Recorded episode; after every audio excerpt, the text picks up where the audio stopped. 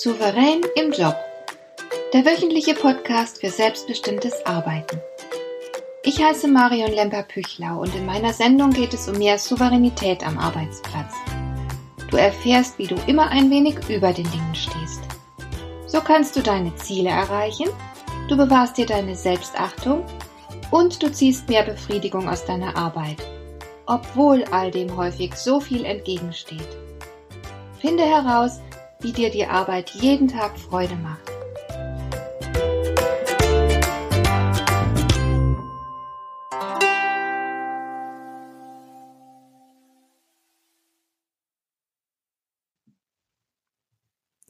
Hallo, ich begrüße dich zu einer neuen Folge von Souverän im Job. Es geht wie immer um die vielen Möglichkeiten, selbstbestimmt zu arbeiten und um die Freude, die dadurch entstehen kann. Wir haben heute wieder einen Gast und ich sage herzlich willkommen, Vaja Stavrianos. Hallo, auch willkommen. Vaja, kannst du unseren Hörern ganz kurz sagen, worin dein Job besteht? Was arbeitest du? Ich arbeite als Radioreporterin beim Hessischen Rundfunk und das bedeutet, dass ich ähm, Berichte mache, teilweise selbst recherchierte Themen, teilweise auch über einen Newsdesk, ähm, bei mir in Auftrag gegebene Themen, die ich dann durch Interviews äh, aufzeichne. Also ich spreche mit meinen Gesprächspartnern, zeichne das auf mit einem Aufnahmegerät und schneide und bearbeite dann diese Aufnahmen mit einem Text, den ich da noch dazufüge und die Thematiken, die sind teilweise sehr breit gefächert und überwiegend im aktuellen Bereich. Mhm. Vielleicht zur Erklärung für unsere Hörer. Ich habe Vajas Tavrianos vor einigen Jahren kennengelernt. Damals brauchte ich irgendjemanden aus den Medien, der mich dabei unterstützt, Hundebesuche im Pflegeheim populärer zu machen. Ich war damals regelmäßig mit meiner Golden Retriever Hündin Molly in einem Haus der AWO, also der Arbeiterwohlfahrt, unterwegs und habe den Menschen dort Hundekontakt ermöglicht. Die Ergebnisse waren sehr beeindruckend und deshalb wollte ich mich an die Öffentlichkeit wenden, damit mehr Hundebesitzer von dieser Möglichkeit Gebrauch machen. Irgendjemand hat mir damals Vaja Stavrianos empfohlen und sie hat mich dann mit ihrem Mikrofon ins Heim begleitet. Ich weiß noch genau, wie beeindruckt ich von dem Beitrag war, der daraus entstand. Ich hätte nämlich nie gedacht, dass man einen so plastischen und lebendigen Radiobeitrag machen kann, bei dem ja der Protagonist, also meine Hündin, überhaupt nicht zu hören war und erst recht nicht zu sehen. Und von dem Tag an habe ich genau gewusst, dass ich es hier mit jemandem zu tun habe, der nicht nur hochkompetent ist, sondern auch mit Herzblut arbeitet. Seitdem haben wir noch viele Male zusammengearbeitet und wir sind auch mit der Zeit Freundinnen geworden. Ähm, war ja Hand aufs Herz. Wie gern magst du deine Arbeit? Sagen wir auf einer Skala von eins bis zehn. Eins würde bedeuten, ich schlepp mich halt gewissenhaft hin, muss ja auch Geld verdienen. Und zehn bedeutet, ich liebe es. Ich habe kurz überlegt, ob ich neun sagen soll, aber nee, man muss auch mal eine Eins vergeben. Zehn, und zwar zehn bedeutet, dass man natürlich nicht immer alles äh, glatt hat, was man da macht. Man flucht da auch mal, aber ich finde, das gehört zum Leben und zu jeder Arbeit dazu. Also so eine Art komplettes, äh, ja, fast wie im Drogenrausch, immer nur tanzen und lachen, das geht natürlich auch im Job nicht. Aber wenn ich überlege, was ist der Job, nämlich äh, das, womit ich mir meinen Lebensunterhalt verdiene und das, womit ich den Großteil meines Lebens verbringe, dann möchte ich doch zehn sagen. Wow, das ist wirklich sehr viel und bestimmt außergewöhnlich viel. Wie kommt das? War das schon immer so? Hast du immer mit dieser Leidenschaft gearbeitet, deine Arbeit immer geliebt, egal was du gemacht hast? Ja, wie gesagt, also ich mache es jetzt schon so mit der Zeit, wo ich im Studium das nebenberuflich gemacht habe, da langsam reingerutscht bin, ungefähr 30 Jahre. Und ich muss sagen, ja, tatsächlich. Und zwar, das ist einfach deshalb, weil ich persönlich, also sage mal, das Schlimmste, was mir passieren kann, ist nicht ein Drama, sondern mich zu langweilen. da werde ich ein ganz unangenehmer Zeitgenosse. Da bin ich auch richtig gefährlich für die Menschheit. Da soll man mir nicht begegnen. Und äh, das ist halt das Tolle an diesem Job. Man langweilt sich nie. Denn man hat ja jeden Tag unterschiedliche Herausforderungen und vor allen Dingen bedienen wir ja beim Radio auch immer mehr unterschiedliche Formate. Früher hat man einfach in epischer Breite irgendwas erzählen und produzieren können in vielen äh, Programmen. Und es war natürlich irgendwie einfacher als heute, wo man viele kleine Formate, kurze Aufsager und man sich sozusagen in einem Flickenteppich von Informationen, die natürlich auch vom Internet den Menschen zur Verfügung gestellt werden bei der heutigen digitalen Welt, Also man befindet sich in der Nachbarschaft von anderen Informationsgebern. Und aber da auch immer wieder zu überlegen, wie ziehe ich mein kleines Hörspiel, sage ich mal, was das ja ist, auf? Wie ähm, spreche ich den Hörer an? In welcher Welle? Also befinde ich mich im Programm für ältere Hörer? Ist es eine Popwelle? Ja. Und diese ganzen Sachen sind ja schon mal die Herausforderung. Und dann kommen noch die Vielfalt der Themen hinzu mal mit O-Tönen, mal ohne O-Töne darzustellen, ob es jetzt was Politisches ist oder ob es so eine Human Touch Geschichte ist. Mhm. Und das finde ich halt wirklich toll. Ich muss jeden Morgen aufstehen und überlegen, was liegt heute an?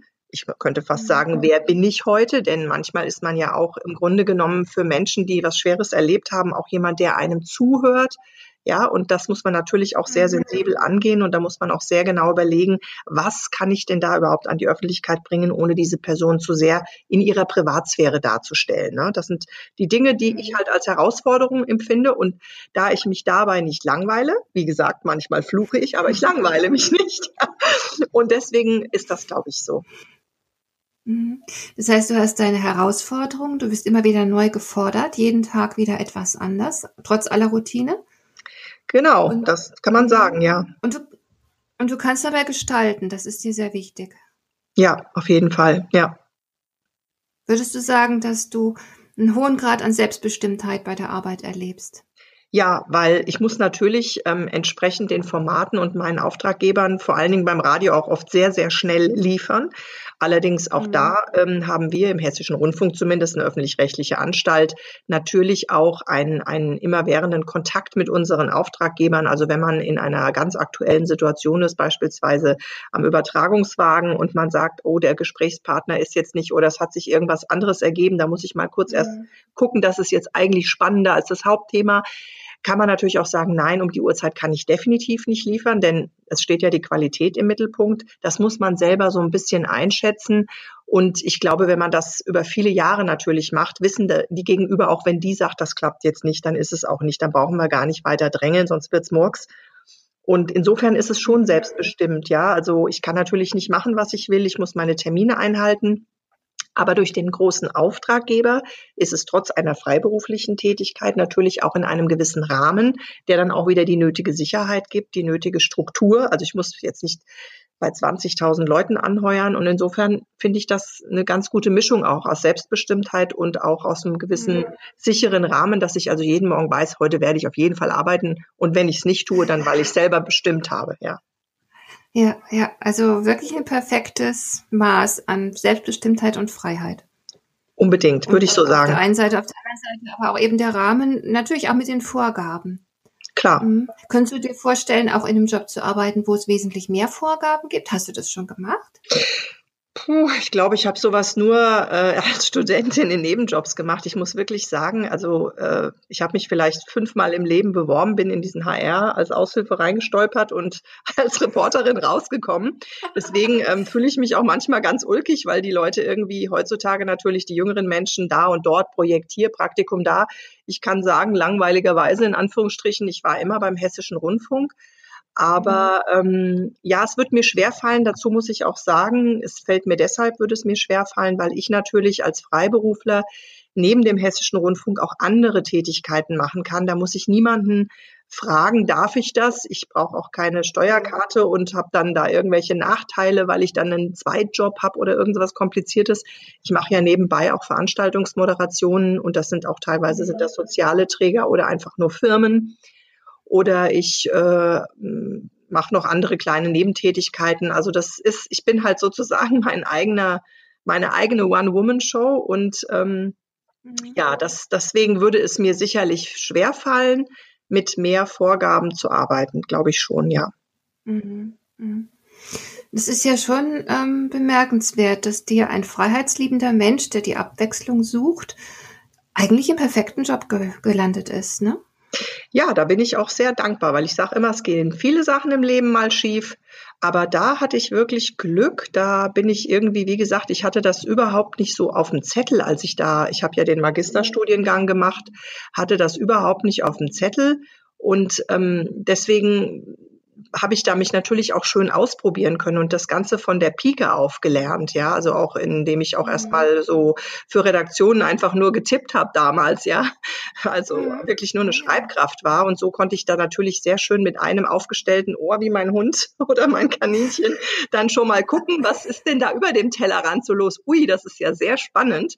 Das war natürlich auch eine sehr privilegierte Grundsituation. Also als ich ins Volontariat gegangen bin, äh, habe ich alle schon mit Vornamen angesprochen, insbesondere Sekretärinnen und Assistentinnen, die ja die Gatekeepers schlechthin sind für so einen Redaktionsbetrieb, ja. Und dieses ganze Patchwork, ähm, das war wirklich so vom, vom Bauch her damals auch dann immer weiter da dieser Fährte gefolgt und dann äh, in diesen freien Beruf reingekommen. Also nicht so nach dem Motto, also sprach Zarathustra, was mache ich denn jetzt mal beruflich, sondern nein, mhm. ich bin da so reingesickert, reingetriggert, immer langsam, immer mehr. Und, und, und das war halt auch eine super Grundsituation, die war sehr glücklich, muss ich sagen. Mhm. Ja, also ich höre jetzt hier zwei Sachen raus. Auf der einen Seite sagst du, ich bin der Fährte gefolgt. Ja, hast du ja. gesagt? Ja, ja. Das heißt, ja, das heißt, da war irgend sowas von traumwandlerischer Sicherheit, mit der du in die Richtung gegangen bist, äh, die zu dir passt. Aber du hast jetzt auch zweimal gesagt, oh, ich habe so Glück gehabt, als wäre es Schicksal. Was war es denn jetzt mehr? Was denkst du?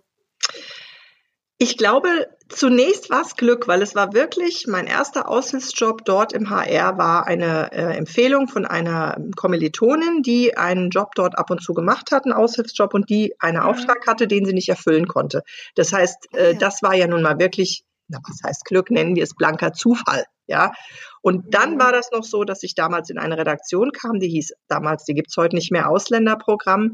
Das war ein Mehrsprachenprogramm und ich war ja Halbgriechin, zwar nicht muttersprachlich griechisch, aber nun hat mir auch schon das Milieu da sehr gut gefallen.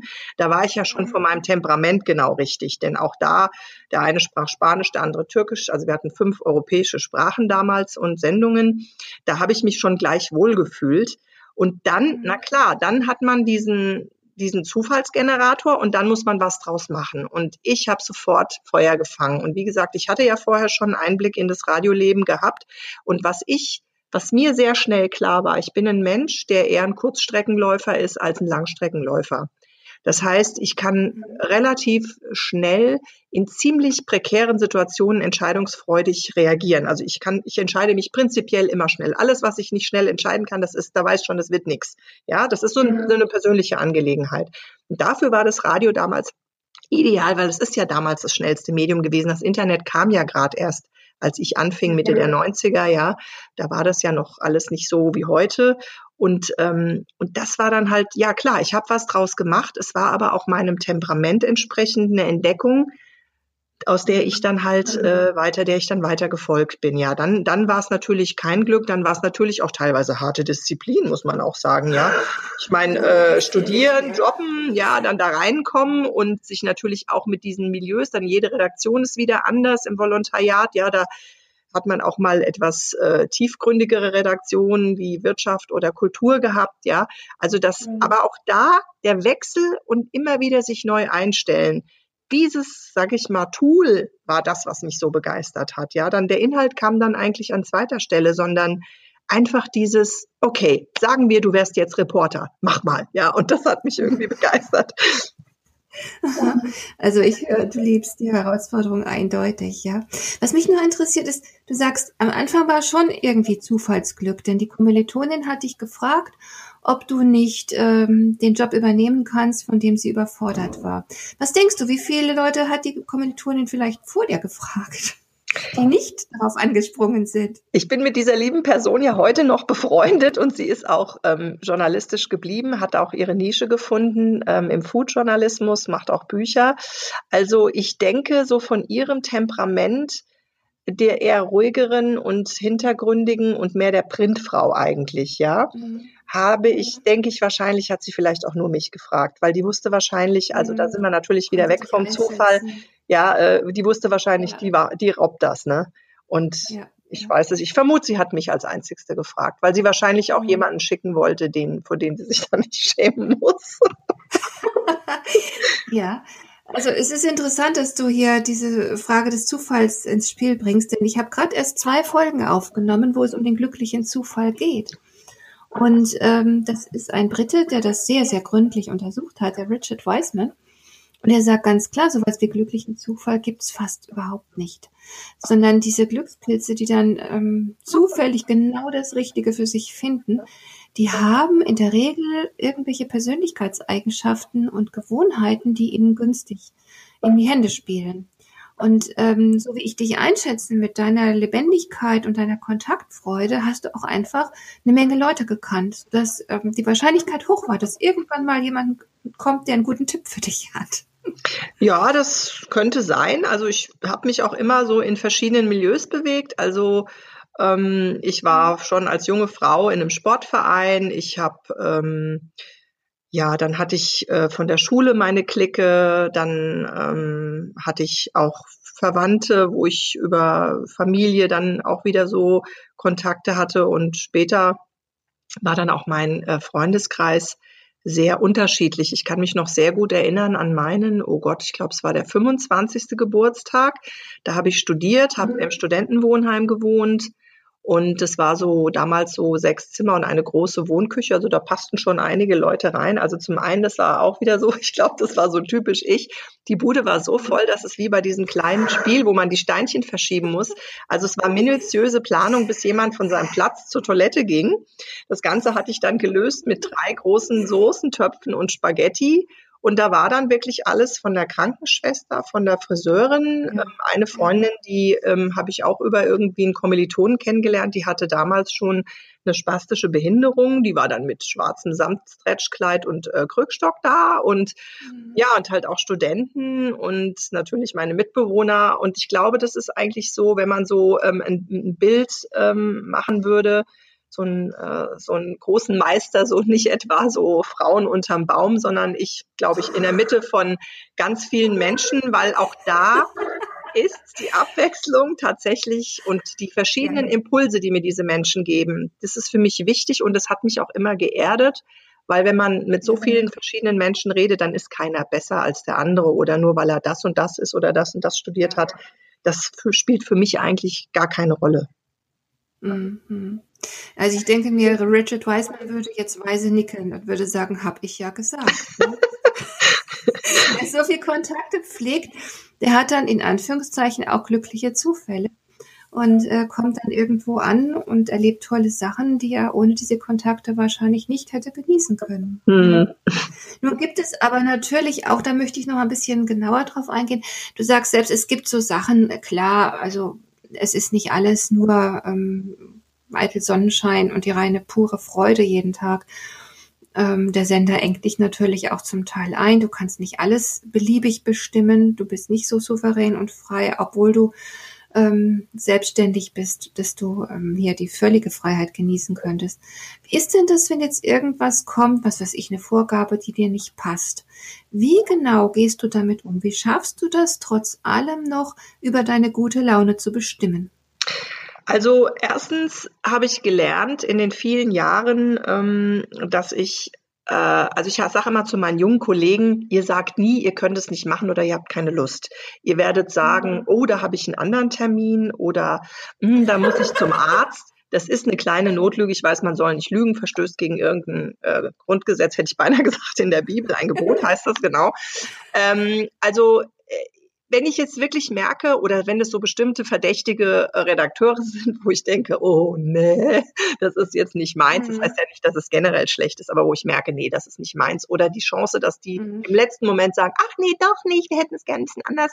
Also dafür hat man so einen natürlichen Algorithmus, da brauche ich gar nicht rechnen können, das weiß ich schon, da sehe ich schon, wer hat wann um wie viel Uhr bestellt an Tag X mit der und der Konstellation an unserem Newsdesk, ja, dann denke ich mir mhm. so, nee, und dann suche ich mir irgendwie aus. Entweder reagiere ich gar nicht auf eine Anfrage, die ja bei uns auch schriftlich ein, reinkommt über so ein äh, Auftragssystem, das dann uns Reporter erreicht, oder ich mhm. ähm, überlege mir, hm, das ist eigentlich ein tolles Thema.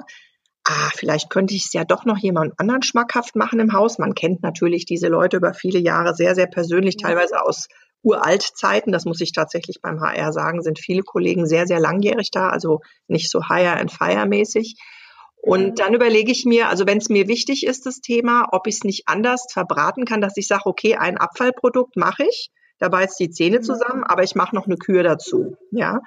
Und Oh manchmal läuft's halt auch so, dass ich in den sauren Apfel beißen muss und dann reiße ich die Mundwinkel hoch und das ist der Tag dann, wo ich fluche. Ich mache es dann professionell, weil ich natürlich auch Ja. meinen Status immer halten muss als die Kompetente, die immer, immer parat ist. Das muss man natürlich irgendwie immer zeigen, äh, weil Mhm. sonst ist man in so einem freiberuflichen Job sehr schnell bei 20 tollen Beiträgen einer vermurkst, äh, ja, die, die, die kennen das nicht und so. Und dann sind da so viele Köche und da wird ja nie auch immer so direkt geredet und da entstehen schnell so kleine komische äh, Geschichten, die dann irgendwann auch wieder überschrieben werden, wenn man dann wieder normal weitermacht. Aber das, das ist so ein, das ist so eine Bauchsache, ja. Wo, wo sage ich nein? Wo Mhm. muss ich in sauren Apfel beißen und wo kann ich vielleicht aus dem Missgeschick noch was Gutes machen?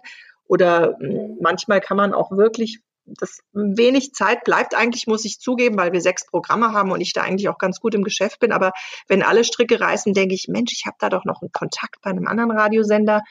Ah, ist eigentlich ein tolles Thema und dann kann ich es doppelt verticken. Dann habe ich zwei Honorare eingesagt. Das ist natürlich ein Anreiz, ganz ehrlich, ja. Also Geld ist auch ein Anreiz, ja, weil ich mir dann sage, hey, klasse, ich habe schnell und gut gearbeitet und dafür kriege ich eine Belohnung. Das ist auch ein Ansporn und da muss man halt manchmal wirklich sehr lange die Zähne zusammenbeißen, aber man darf nicht aufgeben. Man muss den festen Willen haben, wenn das ein Thema ist oder man hat irgendwie gerade was erlebt und denkt, Mensch, das passt ja super dazu, kommt relativ Mhm. häufig vor, weil man sich ja ständig in irgendwelchen Themen bewegt.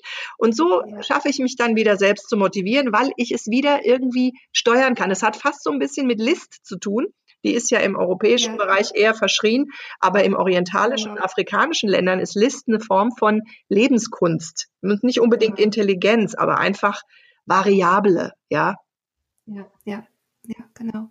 Das heißt, du überlistest dich selbst, ähm, indem du dir So ein kann paar gute Gründe nennst, warum du es doch tun solltest und zwar gut tun solltest. Das finde ich auch wichtig. Also du hast jetzt vielleicht irgendwas, was dir nicht so wahnsinnig liegt, aber du weißt, mh, dein guter Ruf hängt auch davon ab und damit vermutlich deine weitere Zukunft. Und deswegen gibst du dir Mühe.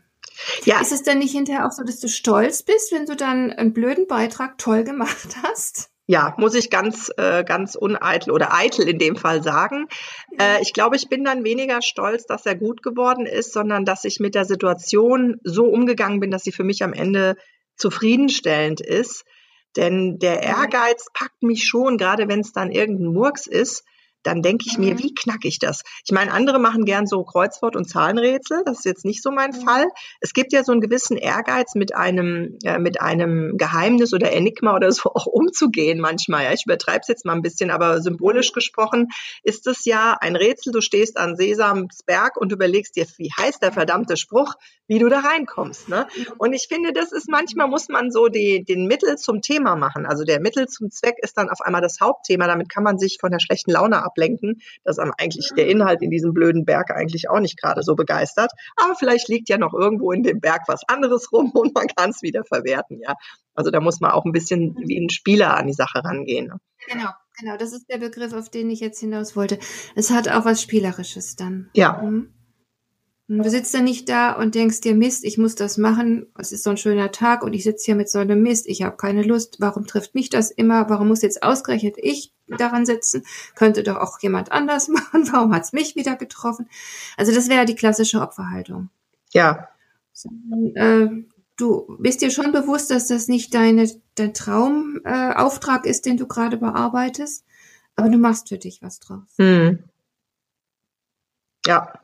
Ist das was, was, was man lernen kann oder ist es ein Naturtalent? Also ich glaube, für alles äh, ähm, braucht man Talent. Man behauptet sogar, dass das Talent gar nicht so die größte Portion ist, sondern dass die Mhm. Disziplin und die, äh, wie nennt sich das, ähm, wenn man einfach dran bleibt, ja. Äh, das ist ja, Beharrlichkeit? ja, Beharrlichkeit klingt so ein bisschen negativ, Langmut, ich weiß nicht. Also einfach dranbleiben, äh, Ausdauer haben. Ich glaube, Mhm. Ausdauer trifft's am besten. Und dann aus dem Talent natürlich feilen. Es ist natürlich, Talente haben ja auch viel mit dem ähm, Charakter und mit dem, ähm, mit, der, mit dem Temperament zu tun. Also bin ich ein akribischer Mensch, der sehr genau arbeitet im Hintergrund, der eher perfektionistisch ist, oder bin ich so eine, ich nenne mich auch gerne im Spaß bei meinen Freunden die Hupfdohle. Also da kommt was und dann heißer Sa und dann bin ich wie so ein Vögelchen, gehe dahin, picke wie gesagt, es passiert leider schnell, dass ich mich auch mal langweile. Dann lege ich auch was, was ich vorher in Bausch und Bogen gelobt habe, denke, okay, jetzt ist es nichts mehr, zack, weg und dann ist es auch für mich erledigt. Ja, also das, das ist natürlich eher so dieser Kurzstreckenläufer. Ne? Also von daher, ähm, ja, ich weiß nicht, wie ich sagen soll. Ich glaube, dass ich ähm, und wie äh, noch eine andere Sache, die mich auch, die mir auch hilft von meiner Art, wie ich so lebe und mir den Tag so einteile, wenn jetzt was, wenn es ein ganz bekackter Tag ist, dann sage ich mir, okay, was hast du heute Abend vor oder morgen? Und dann denke ich, oh super, mhm. morgen um die Zeit sitze ich mit meiner Freundin am Frühstück oder heute Abend gehe ich in die Oper. Und dann denke ich, okay, Augen ja, zu und ja. durch. Und spätestens um 19 Uhr musst du es fertig gehabt haben, Plusquamperfekt und dann ist die Sache erledigt, ja. Und dann vergesse ich so schnell wie möglich. Das sind also eine ganze Reihe von Strategien, die du nutzt, damit du dranbleiben kannst, damit du ähm, einen gewissen Qualitätsstandard hältst, egal welche Art von Arbeit es sich da gerade handelt. Genau. Mhm. Das gefällt mir natürlich sehr gut. ja, aber ich sehe auch, ähm, du hast tatsächlich wohl auch ähm, eine Art zu arbeiten gewählt, die genau zu dir passt. Du hast dir praktisch den Job angepasst. Kann das, kann man das so sagen? Ja. Du hast nicht dich an den Job angepasst, sondern der Job der wurde von dir an dich angepasst. Also ich glaube, es ist so wie mit diesen Zellen in der Biologie, die sind ja auch nicht alle so fest programmiert, die, die finden dann manchmal ganz tolle Symbiosen, da wabert Dreieck zu Viereck und dann klickt sich das an irgendeiner Ecke zusammen. Also es ist sicherlich nicht so, ja, das, jeder erlebt diesen Job ja auch anders. Es gibt ja auch andere Schwerpunkte. Es gibt ja auch nicht aktuelles Arbeiten oder große Formate gibt es da leider kaum noch, aber das wird ja immer mehr dann auch im Internet aufgegriffen, diese Machart. Ähm, aber ich mhm. glaube, dass ich äh, tatsächlich sehr, sehr viele, also wenn man mit der Mengenlehre kommen würde, da wäre eine große Schmidt Schnittmenge an Talenten, Interessen, Lebensweisen, ähm, die gut zu dem Job passen.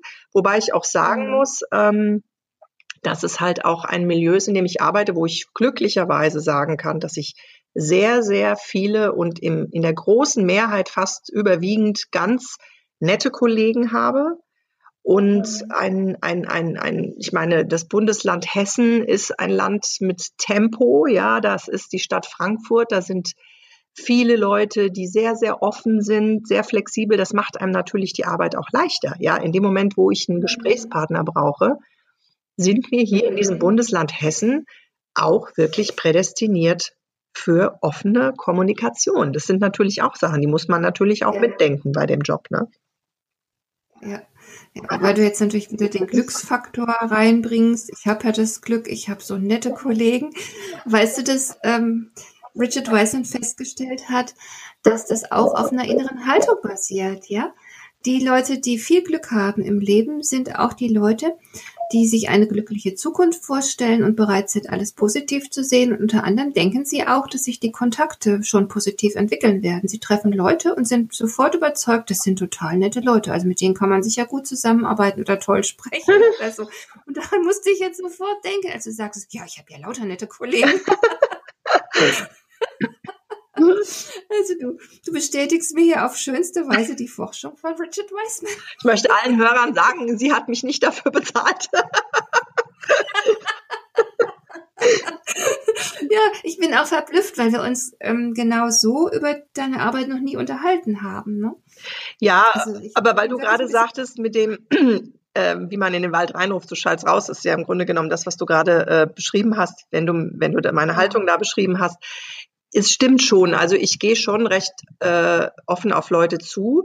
Da spielen aber auch wieder zwei Sachen mit, die wieder in meine Arbeitsstrategie reinbauen. Zum einen äh, denke ich mir, das muss doch eigentlich gehen, auch wenn ich so einen Grießkram da sitzen habe habe ich wieder diesen Ehrgeiz. Ne? Da geht es erstmal gar nicht, mhm. was rede ich mit dem, sondern erstens, wie knacke ich mir den? Weil ich bin einfach ein ehrgeiziger Mensch und ich sehe nicht ein, dass ich schlechte Laune habe. Und wenn man mit Leuten so eine Missstimmung hat, das halte ich ehrlich gesagt nicht so gut aus. Also in so einem Milieu könnte ich nicht bestehen. Ich kann alle möglichen Stress wegstecken, aber wenn ich so das Gefühl habe, so unausgesprochene Geschichten und so, so ein Zeugs, das mag ich überhaupt nicht. Also um das zu vermeiden, schon allein aus purem Egoismus, gehe ich sehr offensiv auf die Leute zu.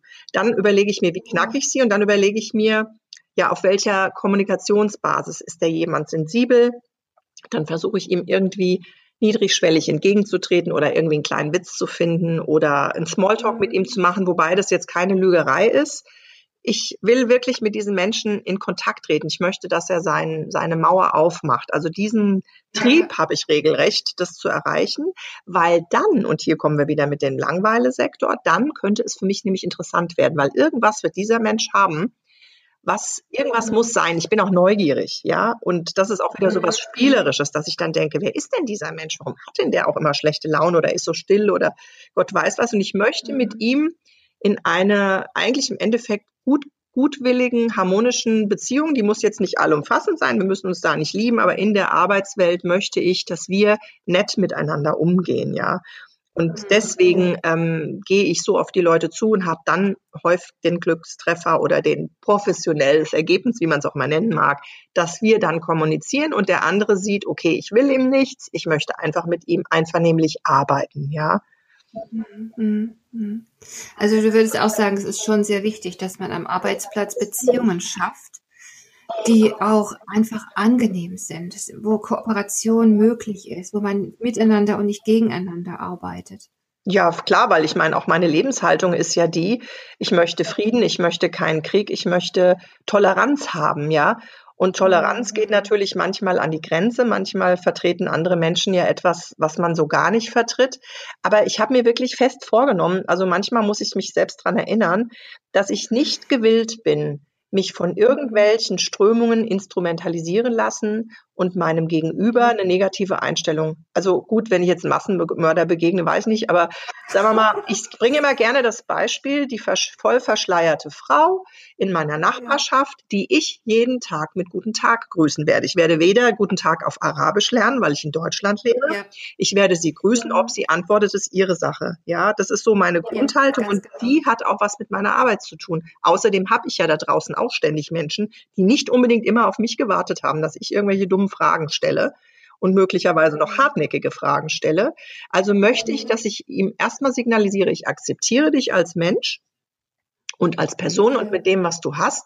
Und wenn du manche Dinge anders siehst, wird sicherlich Gründe dafür geben. Aber ich werde nicht deine Meinung übernehmen, aber ich möchte dir mit einem offenen Visier begegnen. Und wenn du, wenn wir auch einen Konflikt haben, auch an der Arbeit oder wie auch immer in irgendeinem so Gespräch, dann möchte ich dem anderen klipp und klar sagen, warum ich seine Meinung nicht teile, damit er versteht, was ich denke. Und ich denke, das ist auch der erste Weg, um ein bisschen was zu verändern. Wobei das nicht mhm. meine Hoffnung ist, dass ich alles verändern kann. Es geht mir lediglich um meine Haltung. Ich will offen sein. Und wenn der andere mir dann irgendwann Stein an den Kopf wirft, kann ich sagen, ich habe alles versucht.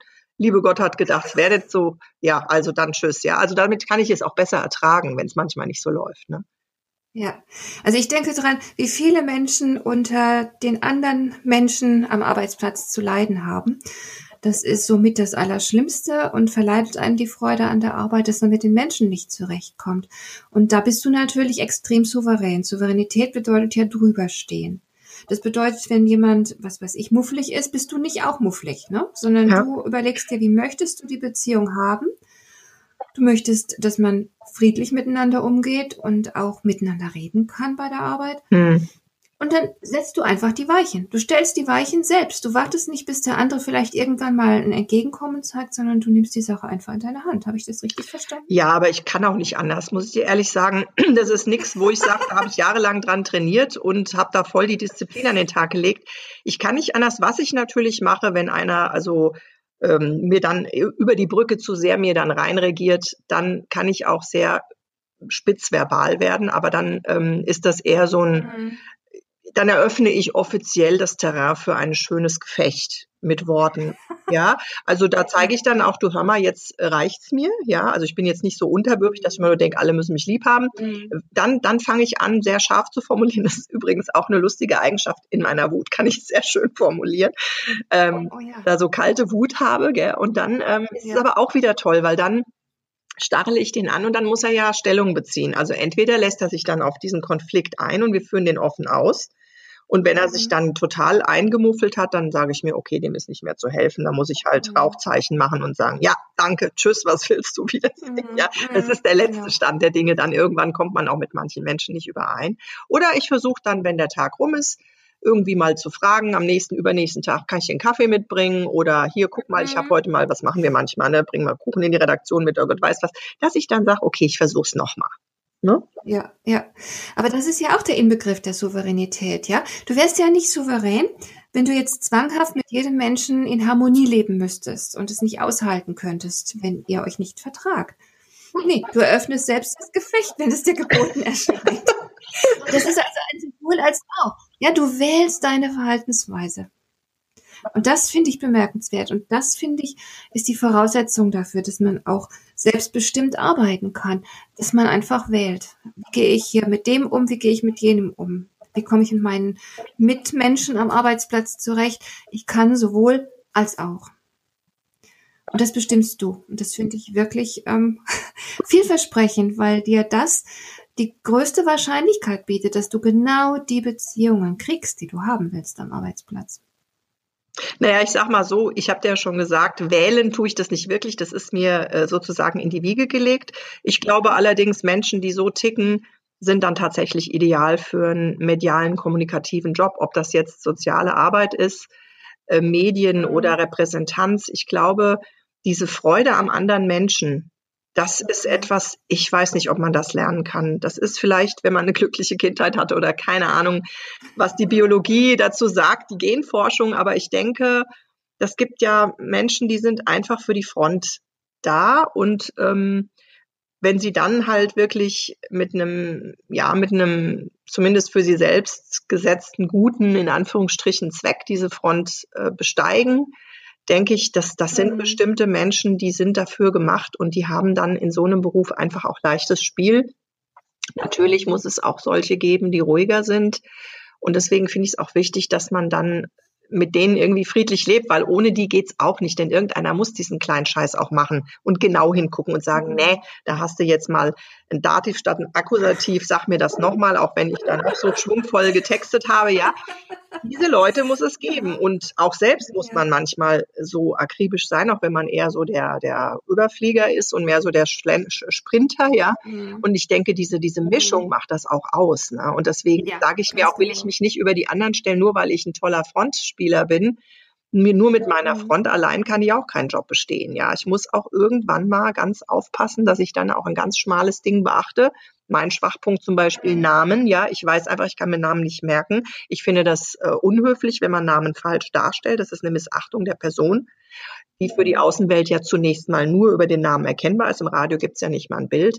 Dann weiß ich halt, okay, hier, mhm. egal in welcher Ü-Wagen-Situation, ich hatte neulich so einen Fall, da wusste ich, jetzt gibt's keine Sekunde mehr, aber die eine Sekunde, meinem Ü-Wagen-Techniker, äh, gib mir bitte einen Zettel, zack, zack, die zwei Namen draufgeschrieben. Und ich habe wirklich auf dieses Blatt geguckt.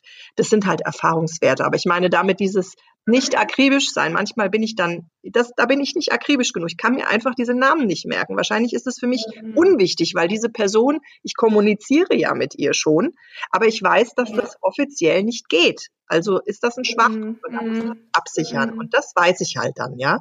Und so kann man es auch für andere Dinge sehen. Da, wo ich meine Schwächen habe, sage ich mir, okay, das kannst du nicht. Entweder sage ich meinem Gesprächspartner übrigens, ne, weisen Sie mich darauf hin, erinnern Sie mich, tralala, ja, oder ich schreibe mir das Wichtigste halt einfach auf, mhm. ja. Ja, ja. Das ist ja auch wieder souverän. Tut mir leid, war ja. Oh Gott, schrecklich. du, ja, du erkennst deine Schwächen. Weißt du, es gibt ja auch Leute, die sagen, ja, ich bin halt so, da müsst ihr mit leben. Also es liegt mir nicht, das kann ich nicht, kann mir keine Namen merken. Ja, äh, äh, äh ja. Ja. ähm, ja, du hast ja immer die Wahl, auch wie du mit einer Schwäche umgehen willst. Du kannst dich ihr überlassen und kannst die Schultern zucken und sagen, ich bin halt so und mutest dich den anderen genauso zu. Oder du denkst, Mist, das fällt mir so schwer, aber ich müsste jetzt, das ist unhöflich und das passt überhaupt nicht. Also muss ich jetzt was machen. Und dann überlegst du dir, wie du es machst und wenn du die Namen auf den Zettel schreibst. Aber ich, mir wäre es auch wirklich peinlich. Ich finde es wirklich persönlich einfach unangenehm, und bevor ich mich in so eine blöde Situation begebe, ähm, sorge ich lieber vor. Also das hat auch ein bisschen was mit Eitelkeit mhm. zu tun. Ich möchte auch nicht blöd dastehen. Sagen wir mal, ich will jetzt hier nicht den Helden spielen. Das gehört natürlich auch dazu. Mhm. Ich möchte ja nicht in der Öffentlichkeit wie so ein Depp dastehen, ja. Und ich bin also der Meinung, dass ich auch dafür bezahlt werde. Schließlich sind unsere ja, Nutzer auch Gebührenzahler in, in Deutschland, ja. Und das ist auch eine Sache, das hat was mit kaufmännischer Ehrlichkeit zu tun, wenn man es ganz brutal sieht, ja. Die, die zahlen 17,50 mhm. im Monat und können nicht austreten, ja.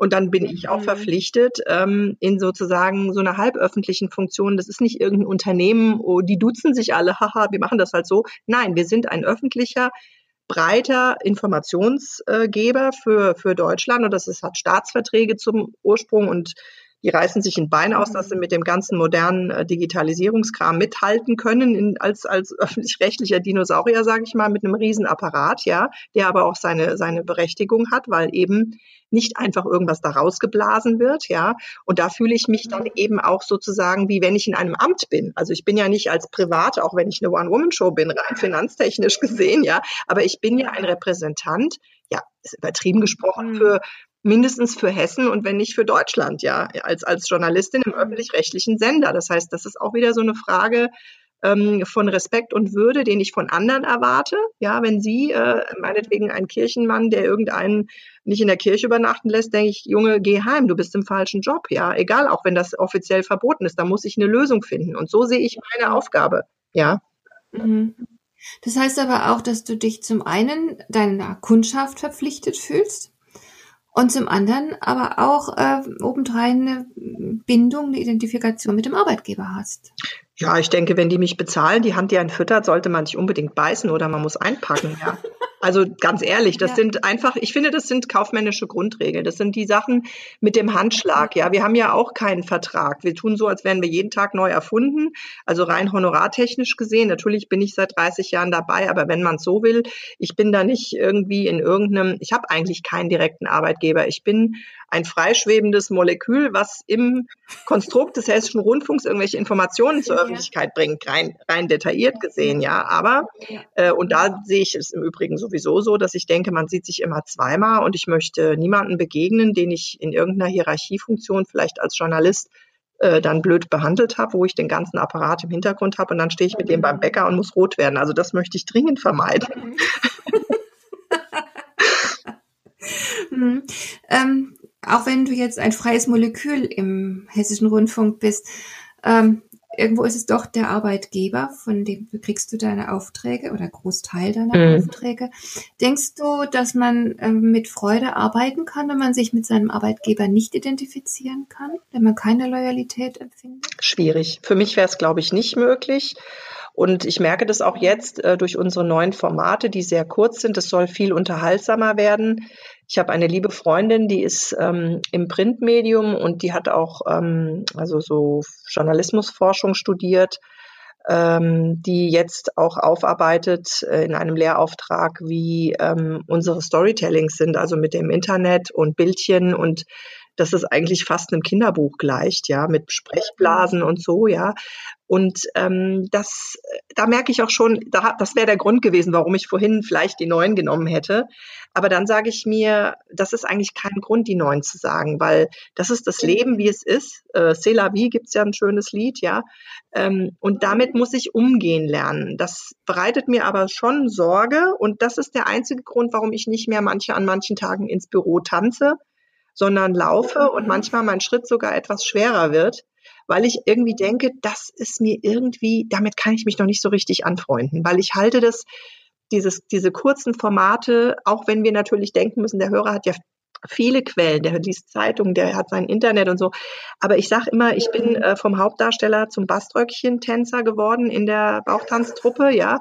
Und die Rolle, die ist wichtig, weil jeder wichtig ist. Aber es fällt mir im Moment noch schwer, und das wäre auch wieder so eine Sache, wo ich sage, hm, eigentlich fühle ich mich da nicht mehr wohl in diesen, manchmal, bei manchen Themen, nicht bei allen Themen, ja. ja. Aber mh, hm, das ist ja nicht so, dass in dem Sinne mein Arbeitgeber mir das aufzwingt. Das ist die Realitäten. Wir, wir sind als wie so eine große Familie oder ein großes Team. Wir müssen damit umgehen. Und da siegt dann wieder mein, wie knacke ich diese 30 Sekunden, ohne dass ich mich schämend nach Hause begegne, ja. Aber das sind, Fantastisch. ja, das sind, das sind die Einschränkungen, wo ich spüre, also, und wenn ich das jeden Tag hätte, noch mit einem Arbeitgeber, wo ich das ganze Konzept nicht äh, unterstütze, nee, das ging gar nicht. Mhm. Okay. Gut. Naja, ich danke dir sehr. Das war eine Menge Content, eine Menge Lebensweisheit auch. Ich danke dir wirklich von ganzem Herzen. Ich glaube, dass auch unsere Hörer einiges Interessantes erfahren haben. Ja, dann wünsche ich dir weiterhin diese tolle Haltung, mit der du deine Arbeit genießen kannst. Erhalte dir deine Zehen aufrecht, wann immer möglich. Und wir sprechen uns vielleicht ein andermal noch wieder hier im Podcast. Danke dir. Schönen Tag. Ja, dir auch. Dankeschön. Ja, tschüss. Tschüss. Dir gefällt dieser Podcast? dann bewerte ihn doch mit einer Sternebewertung und Rezension in iTunes. Das hilft einerseits, diese Sendung noch weiter zu verbessern und andererseits, sie für andere Interessierte noch sichtbarer zu machen. Besuche auch meine Webseite lemper-büchlau.com. Dort findest du ein paar nützliche und kostenlose Downloads, die dir weitere Anregungen für deine Arbeit liefern. Das war die heutige Ausgabe von Souverän im Job. Schön, dass du zugehört hast. Ich wünsche dir viel Spaß und Erfolg bei der Gestaltung deiner Arbeit.